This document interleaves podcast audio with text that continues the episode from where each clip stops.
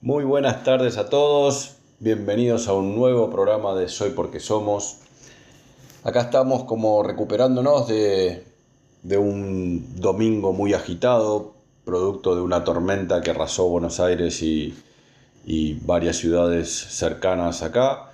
Y a partir de, de esto vivido con la tormenta, me pareció oportuno conversar un poquito sobre esta situación, porque a ver, siendo realistas, es un momento difícil, un momento feo, un momento eh, muy malo.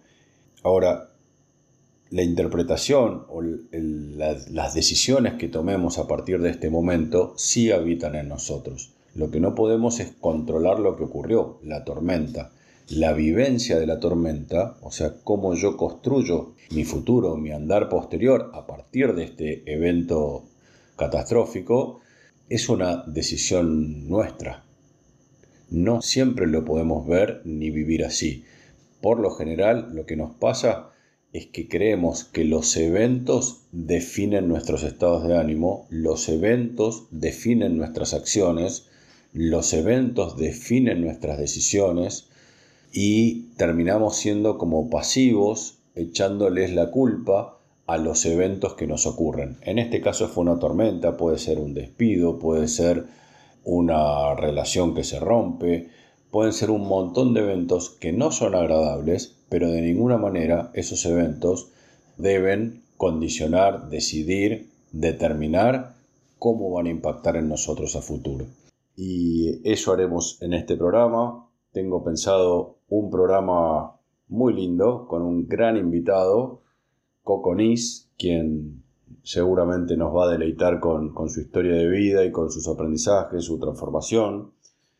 Eh, ¿Y por qué se me ocurrió encarar esta entrevista hoy? Porque a partir de lo que ocurrió en la semana pasada, luego de la entrevista con Debbie Mariño y algunos comentarios en donde empezamos a, abordar la idea del, de autopoiesis, del soy porque somos, en donde básicamente lo que decíamos es que las personas no nos transformamos de afuera hacia adentro, o sea, por intervención de estímulos externos, ¿no?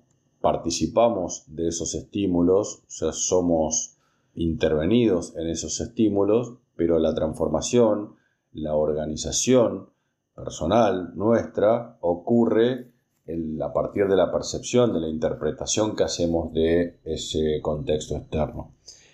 Y ese concepto de autopoiesis que trabajábamos la semana pasada, me parece que en el caso de Coco es un gran ejemplo que, nos va a poder ayudar a, profundizar. Básicamente lo que, lo que quiero que transmitir y que puedan prestar atención en la entrevista con Coco es que seguramente él va a traer una historia de vida muy fuerte, muy intensa, muy, muy difícil, muy hostil, y aún en ese contexto tan hostil, él pudo y supo ingeniárselas para construir una, una vida, ¿no? Una vida diferente a la, tal vez hasta lo que podemos decir, la lógica. Eso ocurre porque mm, el contexto, el sistema mayor, nos condiciona, pero no nos determina. ¿Qué es lo que necesitamos para que ese condicionamiento no termine definiendo el curso de acción? Es poder declararnos responsables del futuro que queremos crear. No es un trabajo sencillo, la misma corriente nos va llevando a creer que no tenemos posibilidades, pero claro que es posible. ¿sí? Entonces, ¿en qué consiste nuestro, nuestro trabajo como seres humanos? Es soltar los aprendizajes de creernos la consecuencia de lo que nos hacen o nos dicen para poder elegir el rumbo que queremos para nosotros.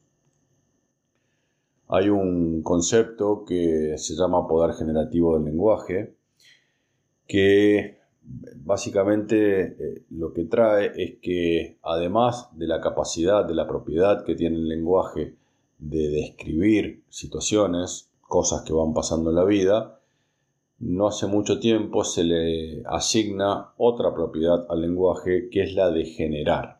¿sí? A través del lenguaje generamos realidad. Es importante distinguir que, por ejemplo, yo le digo a alguien te quiero o te odio o te invito al cine, le pido a alguien que me presente un informe de tal manera, en tal tiempo, ofrecerme para, no sé, construir una sociedad con alguien o lo que fuere, y aparece una nueva posibilidad de, acción, una nueva generación de algo, ¿sí? a partir de esa palabra, de esa declaración que yo estuve haciendo. Ahora, ¿qué es lo que va a generar en el otro? No lo podemos controlar. Sabemos que algo va a generar, lo que no sabemos es qué va a generar, porque ese qué va a generar no depende de lo que se dijo, sino la manera en la cual el otro recibió eso que se dijo. Y son dos fenómenos distintos, el hablar y el escuchar. Los dos ocurren en el lenguaje, pero uno en el emisor y otro en el receptor. Lo que nos transforma, lo que termina generando, termina eh, habitando en el receptor del mensaje. Entonces, eh, al fin y al cabo, esto que estamos haciendo ahora ocurre, ocurrió, nos organizamos a partir de cómo nosotros fuimos recibiendo, interpretando, construyendo las distintas situaciones que nos fueron, en las que tuvimos expuestos, en las que estuvimos condicionados y por algún motivo, porque no lo vimos o porque no supimos movernos, nos terminamos construyendo en esto que estamos siendo. Ahora, es posible aprender a elegir el futuro que queremos y ocuparnos de crear eh, lo que haya que crear para hacer realidad esa decisión. Eh, sin garantía de éxito, pero sí con compromiso y determinación de salida. Eh, de esto seguramente nos va a hablar y en profundidad Coconis cuando volvamos de una pausa. Em, ansioso por escuchar a Coco, un crack, un grande, un distinto y bueno, ya seguramente nos contará un poquito de qué se trata. Nos veremos luego de esta pausa. Y acá estamos disfrutando a Coco Nis, un amigo, una persona con la cual tuve el placer de, de recorrer algunas charlas, algunos caminos, algunos aprendizajes y tengo la suerte de poder tenerlo acá al lado mío para que ustedes también lo conozcan, conozcan su historia de vida sus aprendizajes, su transformación y que sin duda va a contagiar a mucha gente a, iniciar un nuevo camino tanto para ustedes como para la sociedad. Coco, bienvenido a Soy Porque Somos, un placer tenerte acá conmigo. Buenas tardes, Nico, un gusto verte tanto tiempo, ¿no? Después de tanto tiempo. Conocí a Nico vendiendo sonrisa, tenía una enorme mochila vendiendo sonrisa y hoy qué difícil está hacer cotizar en bolsa la sonrisa, ¿no? pero hay gente con, fe y con mucha esperanza que se anima a salir a, provocar la sonrisa, ¿no? Como esa musiquita del chavo que está en tu, celular. Sí, gracias Nico por convocarme a contar lo que vos ya conocés, pero que mucha gente quizás no conoce de una historia de vida de alguien que viene del mundo de la indigencia, ¿no? Como yo. Contame un poquito de, tus inicios, de tu vida antigua. Eh, mi vida antigua. Vivir bajo un puente, vivir del cartoneo, del cirujeo y tener la firme convicción de querer aprender. ¿Y qué hice? Empecé a juntar con los, que más saben. Ustedes organizaron con el grupo Syncro un diplomado internacional de coach en el Hotel Abasto creo que era. Sí, en el Abasto, me acuerdo. Y tuve el honor de ser invitado como cartonero a participar con 190 empresarios de todo el mundo. Y muchos dirán, ¿qué hace un cartonero dentro de los empresarios?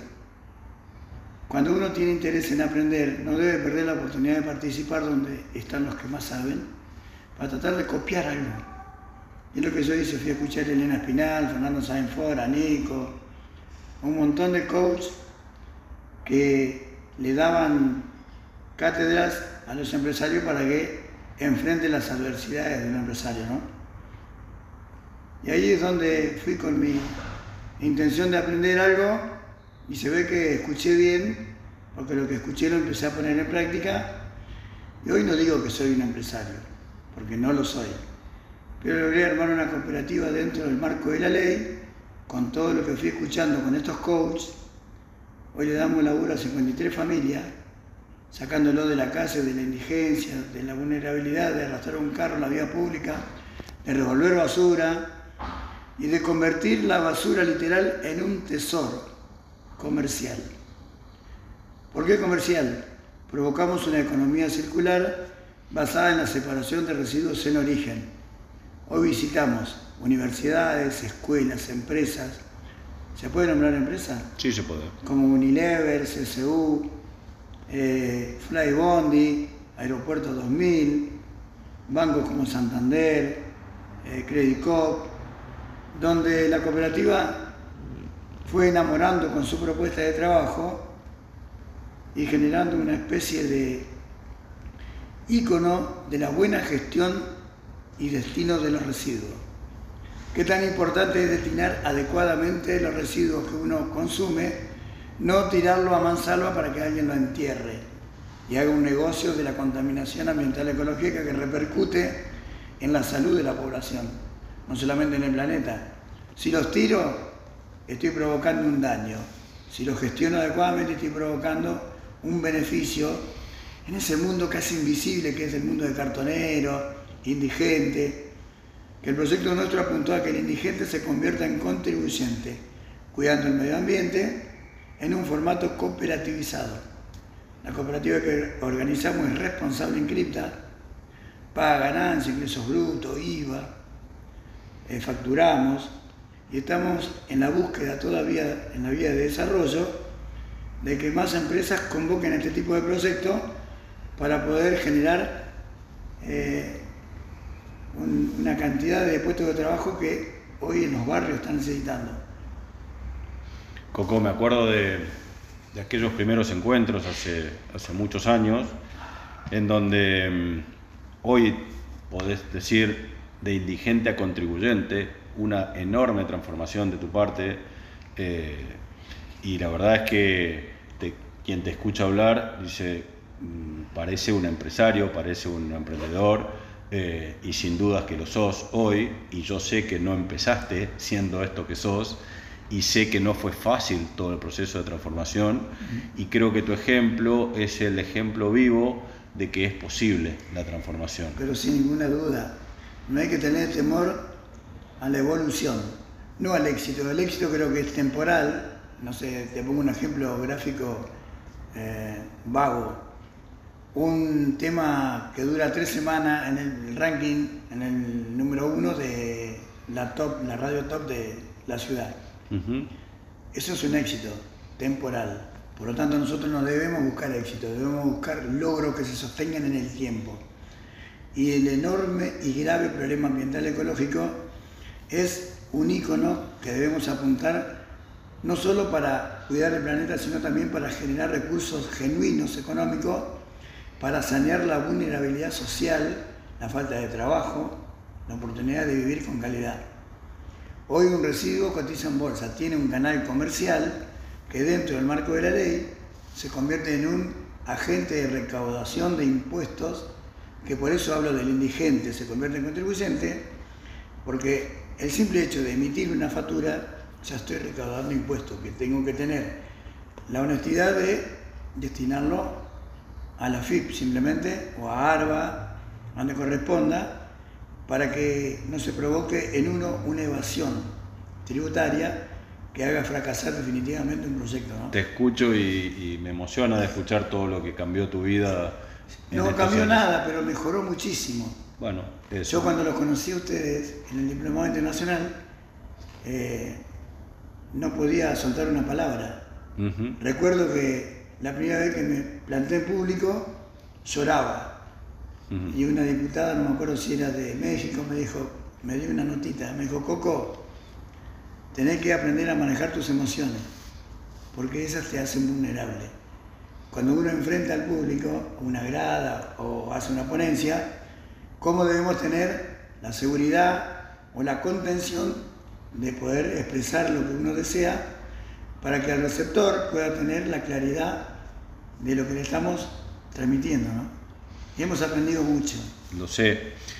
Y, y también sé, porque conozco tu historia de vida, que le tuviste y elegiste decirle que no a muchísimas cosas y gracias a haberle dicho que no a un montón de cosas, primero que, que hoy estás vivo, ¿sí?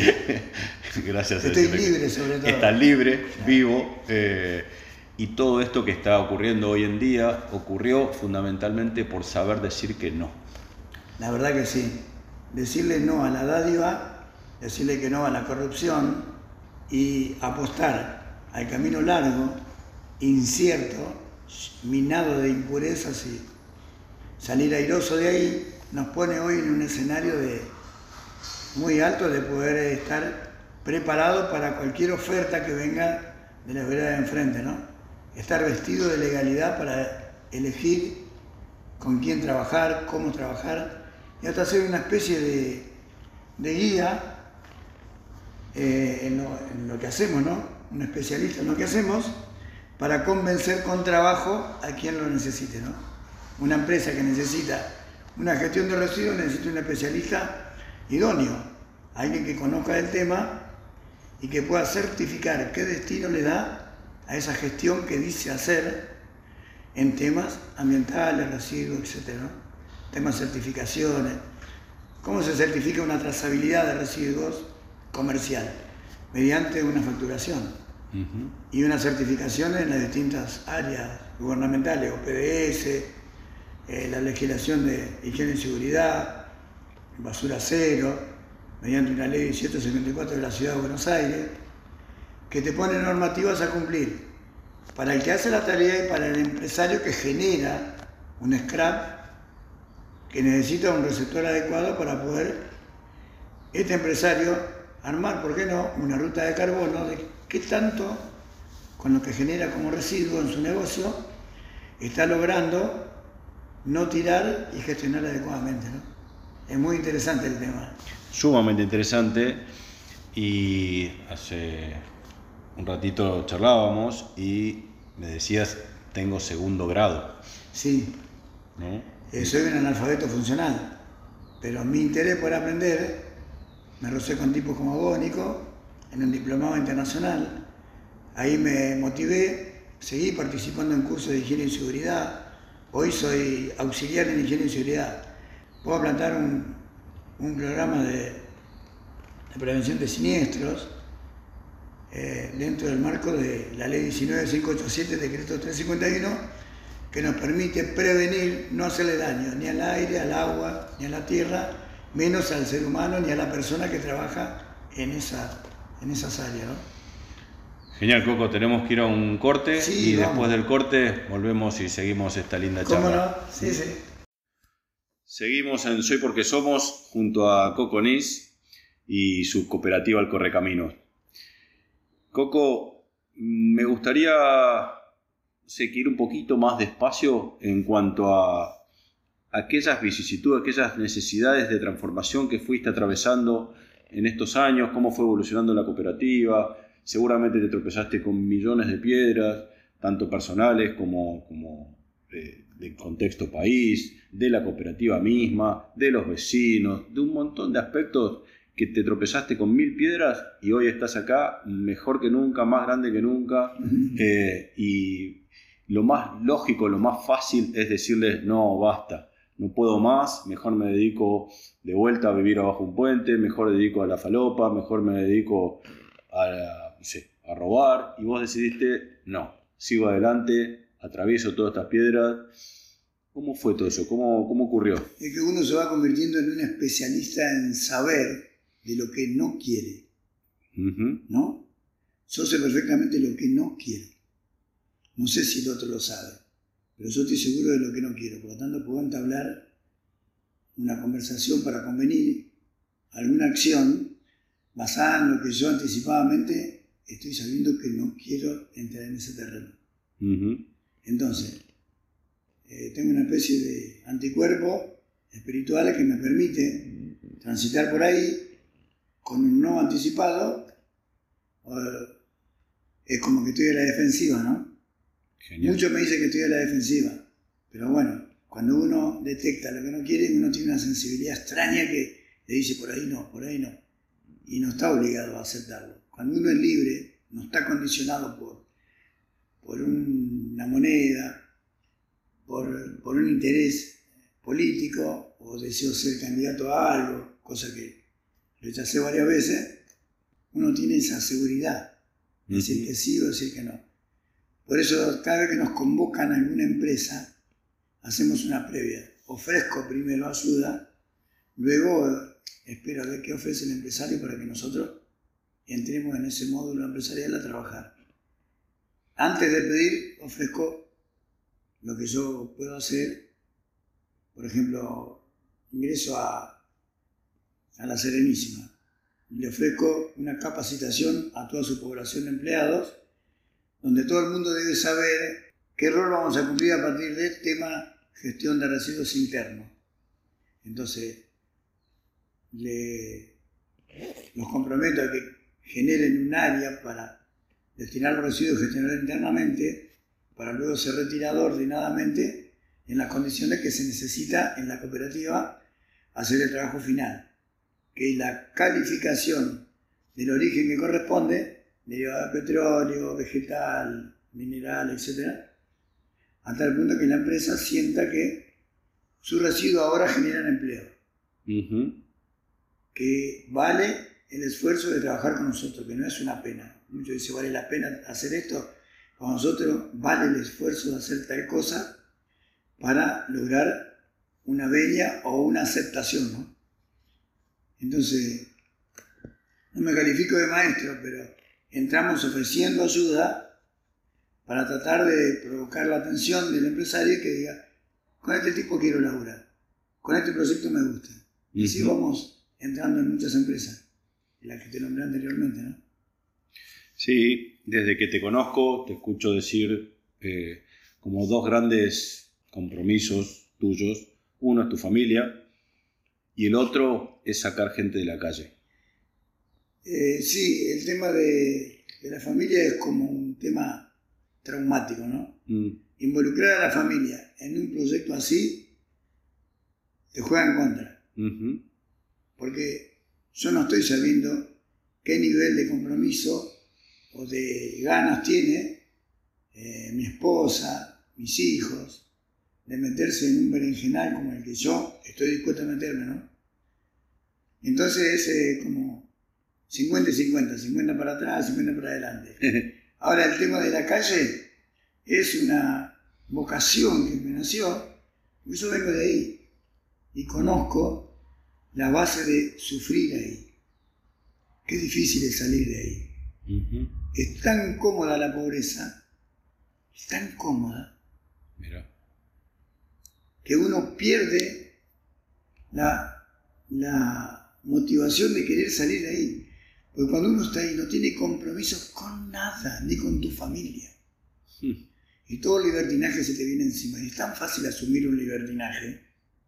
Es fácil agarrar el alcohol, es fácil chorearse un celular, salir a arrebatar una cartera a una señora, meterse, eh, no sé, en una fábrica a robar. Aparte te ofrecen te vienen a ofrecer. Ahí abajo sos carne de cañón. La oferta pecaminosa está a la orden del día. Y uno vive equivocado. Cree que uno es un capo porque hace eso. Y hay dos salidas. La muerte o la cárcel. No, no, no sabía que iba a prestar un servicio, pero con el tiempo fui madurando y fui interpretando que tengo una misión y la quiero cumplir. En la mañana tengo que tender mi cama, me tengo que hacer mi desayuno. Si hay algún compañero, lo espero con el agua caliente en la cooperativa. Tengo que ser el primero en llegar, es una autoexigencia de mostrar el ejemplo. ¿Cuál es el camino? Porque si lo digo a los gritos, onda jefe, no sé si lo pueden interpretar. Venimos de un mundo de violencia, que estamos asqueados de violencia, de que nos manden, nos exijan. Entonces la movilidad, mostrar por dónde queremos caminar, tiene que ser una acción, no una imposición, ¿no? Impecable. Eh, y es lo que me para mí me está orientando Dios a que esto lo haga así. Y cada vez tengo más familias que se unen. El que siga la cooperativa no se quiere ir más. Claro. Encontramos el afecto colectivo ahí y nos comprometemos a, la autoexigencia eh, sin extralimitarnos, ¿no?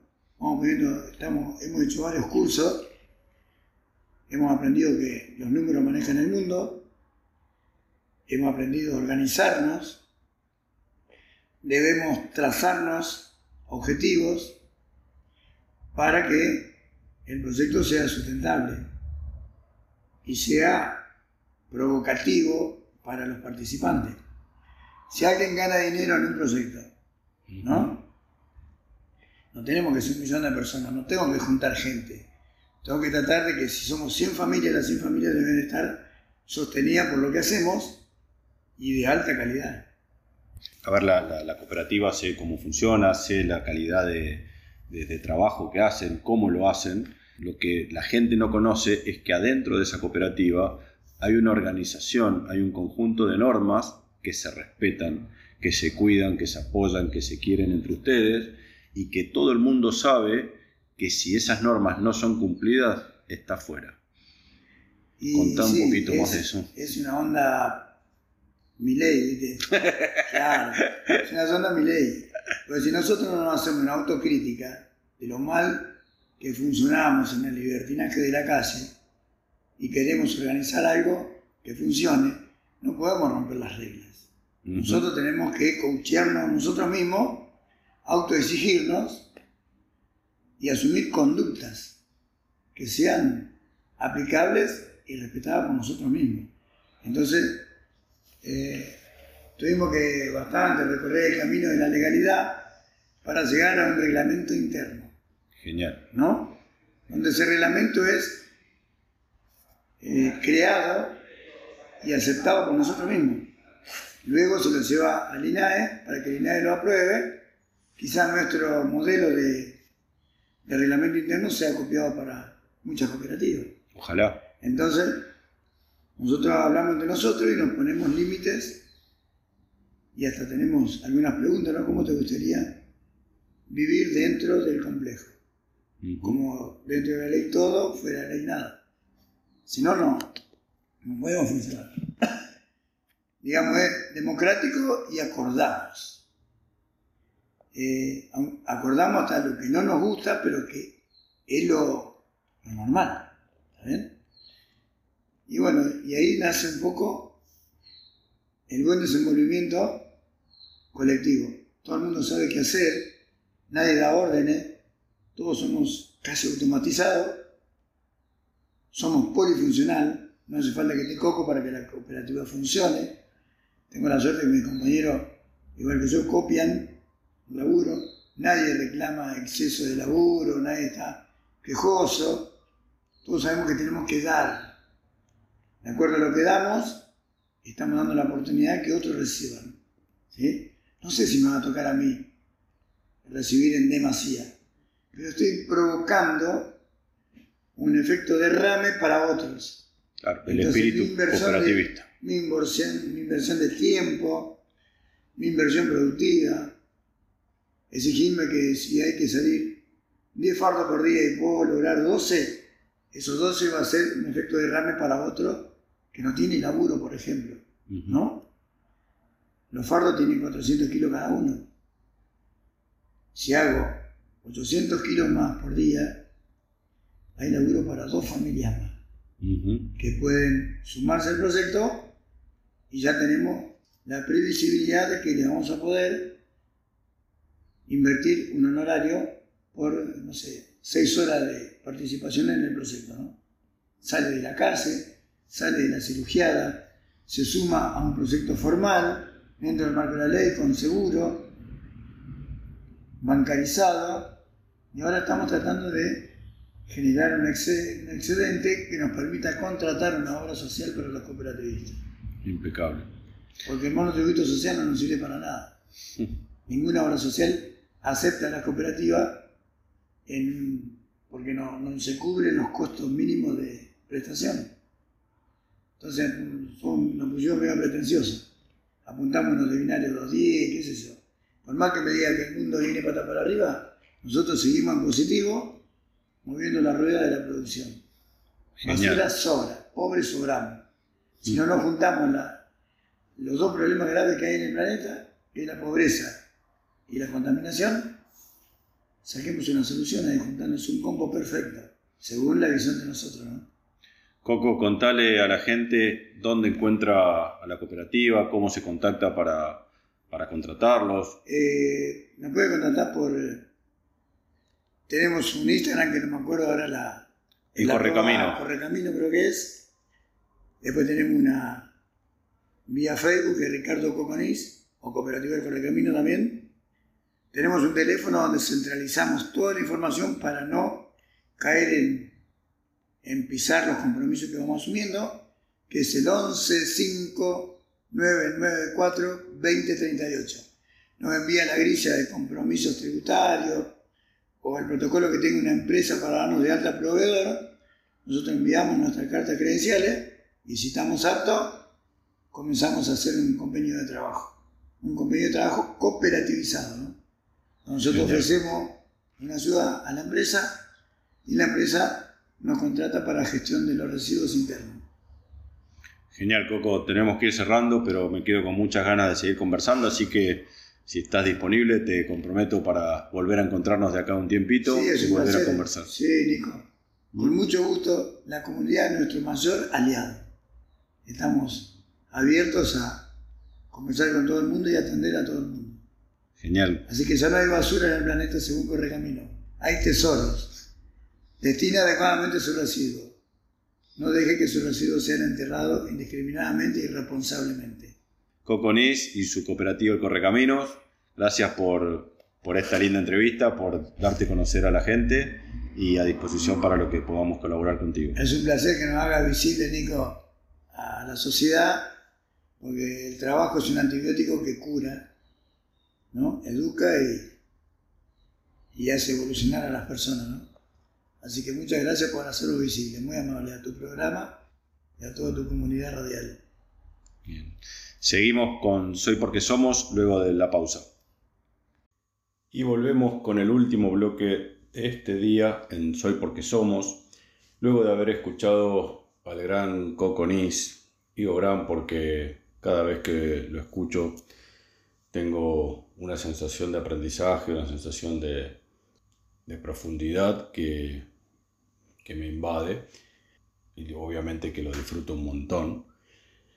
Ahora me quedo con un montón de, de partes de la conversación que tuvimos, en donde queda muy en evidencia que en, un, muchos momentos de su vida, durante gran parte de su vida, él tuvo la necesidad de sobrevivir. No, no tenía para comer, no tenía dónde dormir, no tenía eh, seguridad, protección, cobijo, las necesidades básicas insatisfechas y luchaba cada día por sobrevivir. Lo que es muy admirable y que lo transforma en posible, porque si él lo pudo hacer es que es posible, lo que necesitamos es desarrollar algunos recursos, que él sí los tuvo o los fue desarrollando, eh, pero posible es.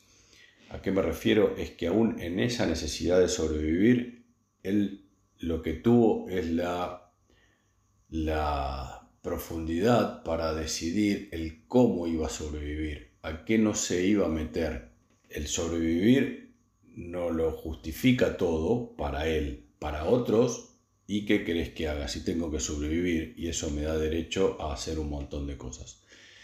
Digo, por suerte yo y, hay muchas personas que, que como yo no tuvimos ni tenemos la, el contexto así tan hostil como lo tuvo él, eh, y muchas veces me escucho y escucho a otros poniendo justificaciones o poniendo explicaciones de por qué hacemos lo que hacemos, eh, como alivianando la carga de lo que sabemos que no corresponde o que está fuera de nuestro sentido de orden, de, orden vital.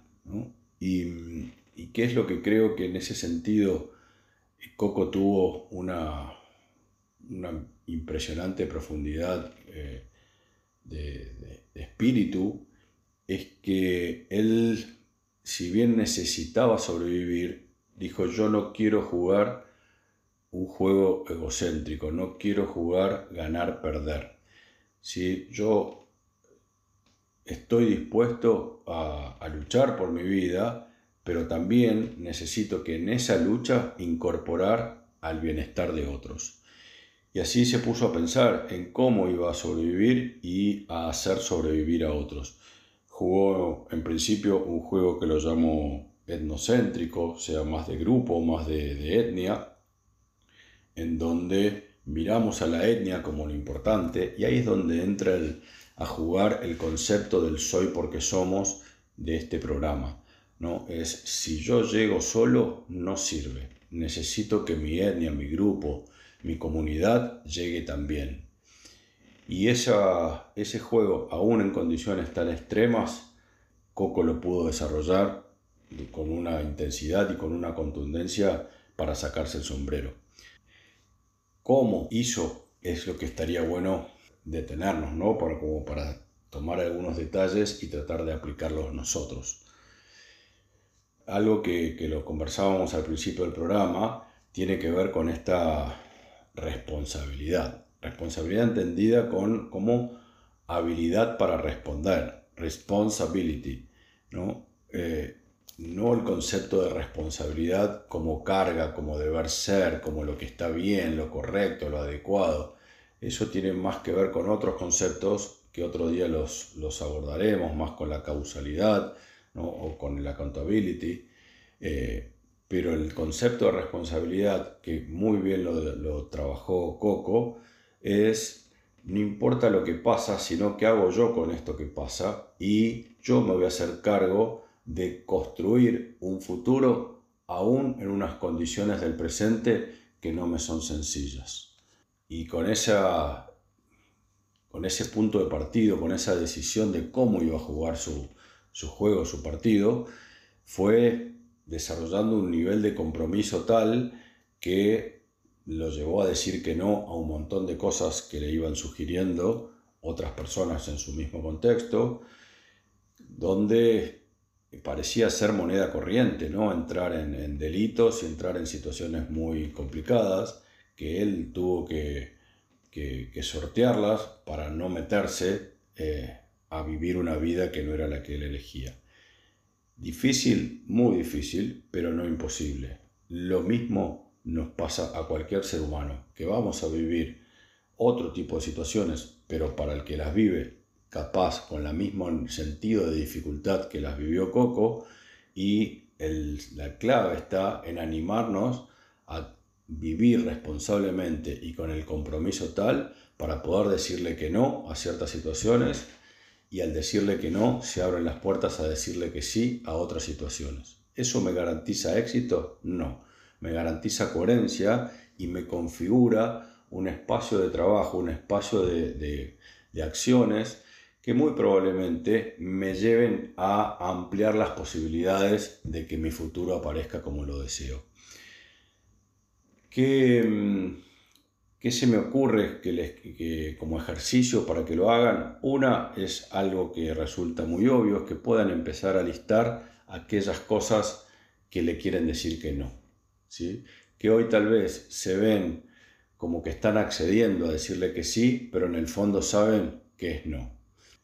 Otra manera de trabajar esto es un ejercicio bastante más complejo y profundo que consiste en reflexionar sobre aquellos aspectos con los que queremos estar comprometidos y al mismo tiempo con los que hoy estamos comprometidos y no nos sirven. Siempre estamos comprometidos los seres humanos, pero no siempre estamos comprometidos con aquellas cosas que nos sirven. Este ejercicio consiste en hacer tres listas de no menos de 20 ítems cada uno para que en, la realización de estos 20 ítems aparezcan un montón de conceptos, un montón de compromisos que eh, no los distinguimos tan fácilmente. El título de, de esta primera lista es Lo que me ocurre y quiero que me siga ocurriendo. Son aquellos aspectos de nuestra vida que queremos conservar, que queremos cuidar, que queremos seguir teniendo. ¿Por qué? porque son las cosas que me constituyen, que definen quién estoy siendo, cuál es mi identidad a conservar. Si yo a perder estas cosas, dejo de ser en esa sensación.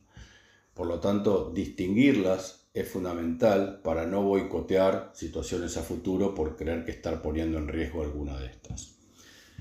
La segunda lista es lo que me ocurre y quiero que me deje de ocurrir. Estos son aquellos aspectos de nuestra vida que queremos cambiar, que queremos soltar. ¿sí? Em, aquellas cosas que por algún motivo las seguimos haciendo, pero no nos sirven o no nos gustan, capaz que nos sirvieron en algún otro momento, pero ya no tienen sentido, pero por hábito, por costumbre, por no quedar mal con alguien, por cuidar la imagen, por lo que fuere, las seguimos haciendo, pero no queremos hacerlas más. Y por último, la última lista es lo que no nos ocurre y, queremos que nos ocurra. Em, son aquellos aspectos de nuestra vida que queremos crear, que queremos desarrollar porque todavía no los tenemos, pero si los llego a tener, me siento más alineado a la vida que yo quiero vivir. Una vez que tengamos estos 60 eh, ítems, además de prolijarlos y, pasarlos en limpio, eh, ponerlos con una mejor redacción, lo que vamos a hacer es pegarlos en, en un papel afiche cada uno, pegarlos en una pared después, ese papel afiche, y pasarnos un buen rato, horas diría yo, para relacionarnos con estos 60 ítems. Ahí está toda mi vida. Eso va a definir a qué le voy a decir que sí y a qué le voy a decir que no. Preguntas, dudas, comentarios que les surjan, tanto del programa del día de hoy como de este ejercicio que les estoy dando, me, los envíen a arroba Nico Rodríguez Álvarez al Instagram y con gusto lo seguiremos conversando. Vamos a ir despidiéndonos una semana particular, una semana donde nos va a encontrar la Navidad, así que les deseo una hermosa Navidad, que la pasen genial, que brinden con sus seres queridos, que puedan festejar, celebrar, reír, abrazar, brindar y aprovechar al máximo este día. Les mando un fuerte abrazo y nos estaremos viendo la semana próxima. Ah, un dato importante. Semana próxima otra entrevista eh, muy linda, muy interesante de escuchar. Es con Silvio Velo. Googleenlo. Silvio Velo fue el capitán de los murciélagos, la selección argentina de fútbol para ciegos. Fue el considerado el mejor jugador del mundo durante muchos años. Fue el Maradona del fútbol para ciegos. Y tendremos el placer, el gusto, el honor de tenerlo en Soy porque somos. Nos vemos entonces la semana próxima. Fuerte abrazo y feliz Navidad.